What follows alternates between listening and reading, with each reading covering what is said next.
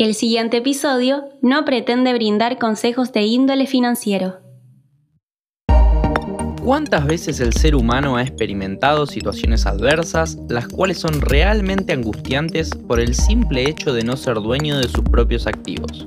La realidad es que la historia muestra muchísimos casos en los cuales las personas se han visto en apuros por la simple razón de tener que confiar en un tercero que almacene y resguarde su valor.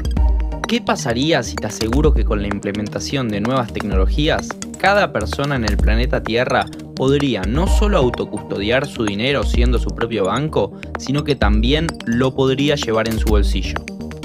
Si te interesa aprender con seguridad acerca de cómo funcionan estas herramientas que las nuevas tecnologías nos permiten utilizar y la fundamental importancia de ser dueño de tu propio dinero, quédate para aprenderlo. Yo soy Mateo Coteri y estoy seguro que vas a estar feliz de que, después de escuchar este y más episodios del podcast, podrás entender el gran cambio de paradigmas que las nuevas tecnologías vienen a derribar.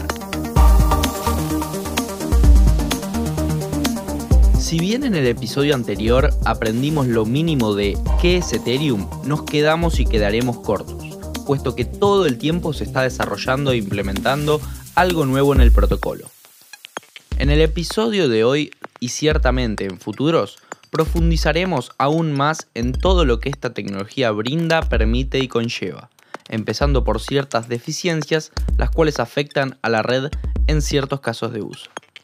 Repasando y resumiendo lo visto en el episodio anterior, me parece importante recordar que Ethereum es un blockchain, un libro mayor contable al igual que Bitcoin, pero con la diferencia de que, además de registrar y efectuar transferencias de activos digitales, en esta red se pueden crear programas, ejecutar tareas y construir sobre la misma de manera segura y descentralizada.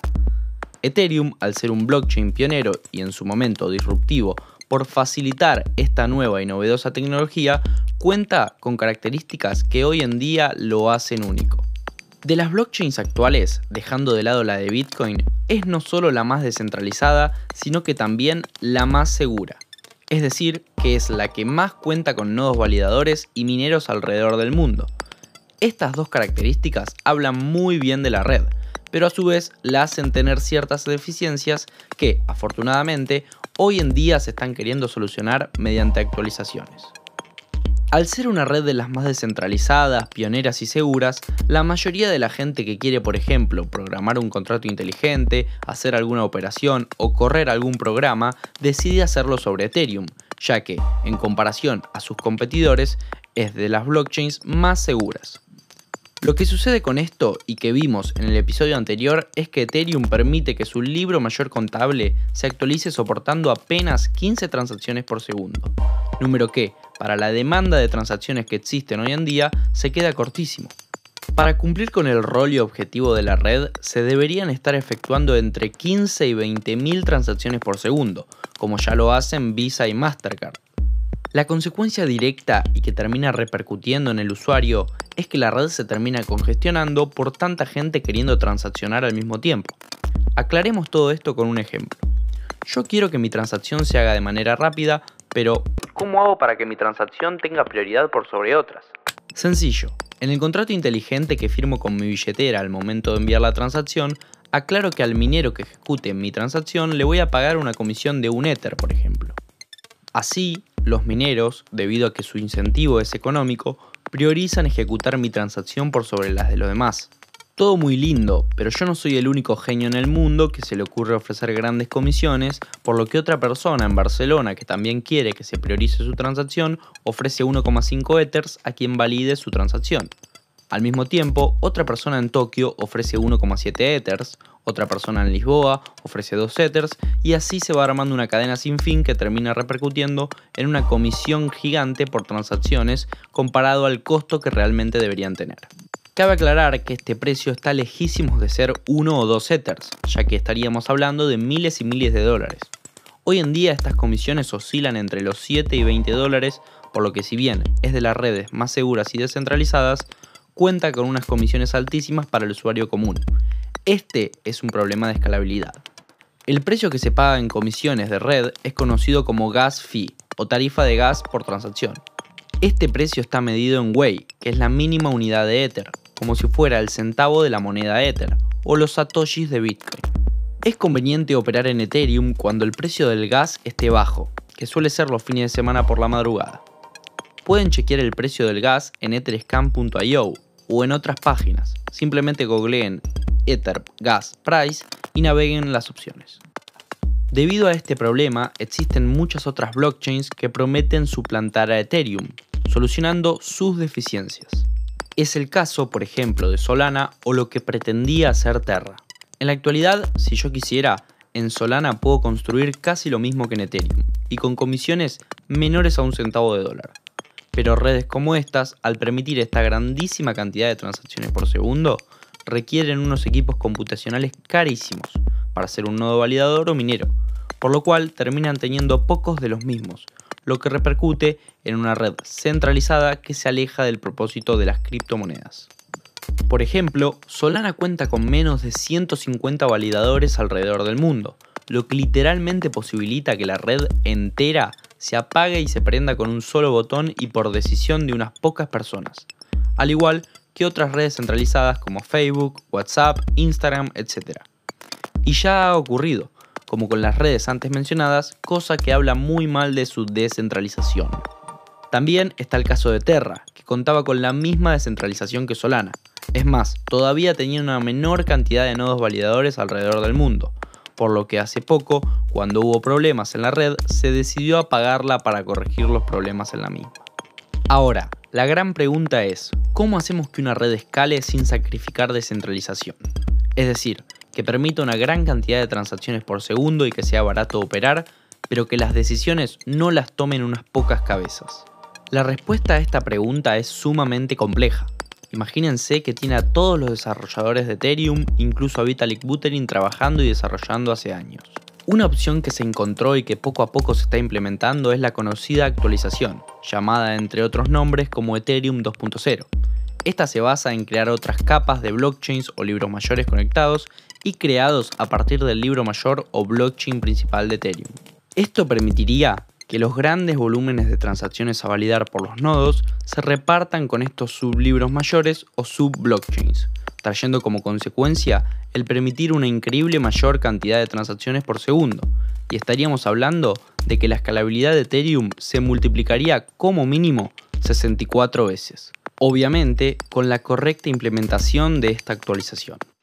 Un dato de color es que estas subblockchains se conocen como capa 2 o rollups en Ethereum y conllevan mucha más explicación por la que le dedicaremos otro episodio indagando y explicando en detalle todo lo que tiene que ver con Ethereum 2.0, actualización que ya está siendo testeada e implementada y la cual está prevista para ser completada entre mediados de este año y principios de 2023, y cómo va a escalar sin sacrificar su descentralización.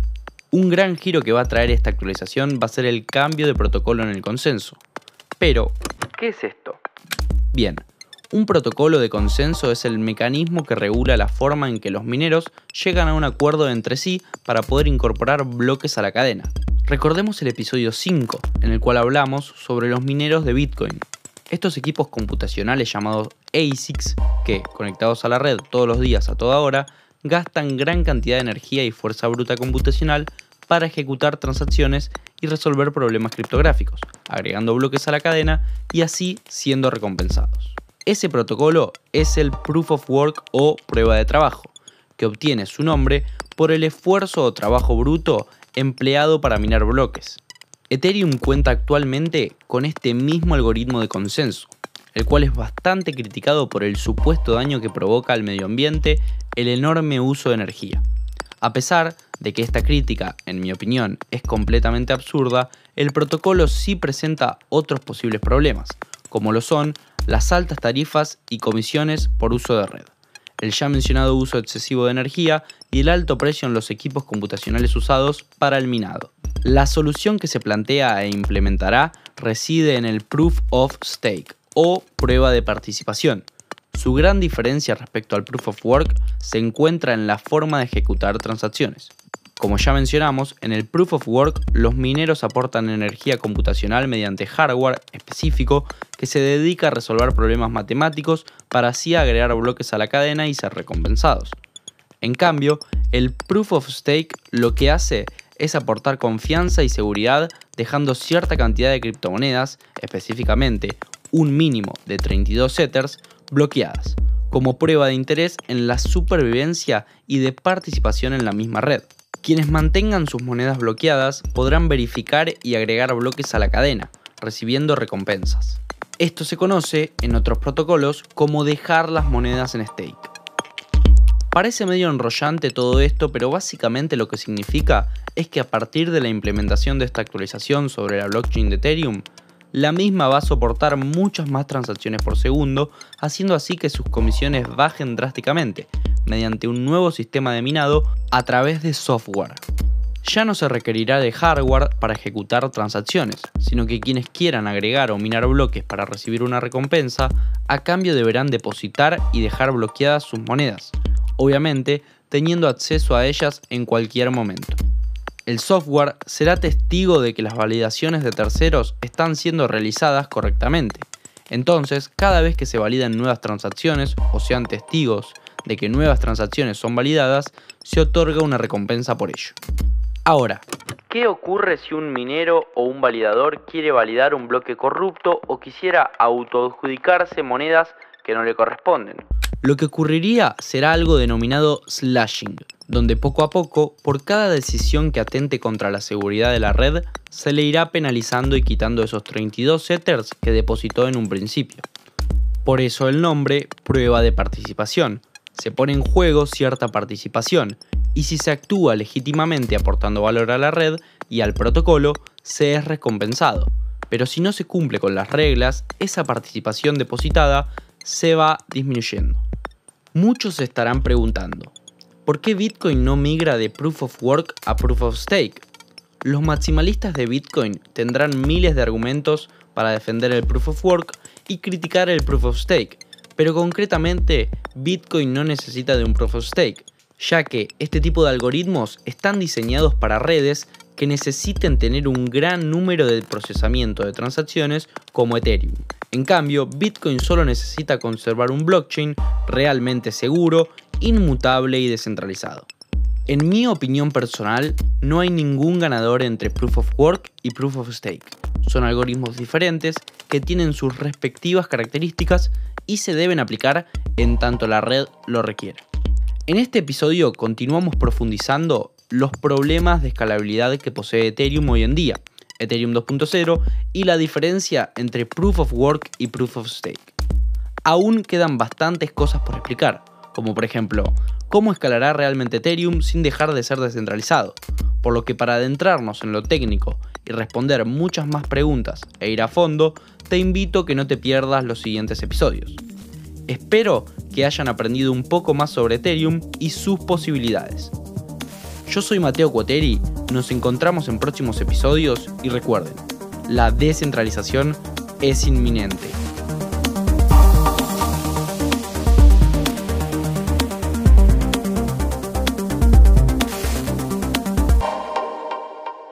Escuchaste Revolución, un podcast original para Spotify. Guión y conducción, Mateo Cuoteri. Música original, Gabriel Pietronave. Producción, Leonardo Pisani.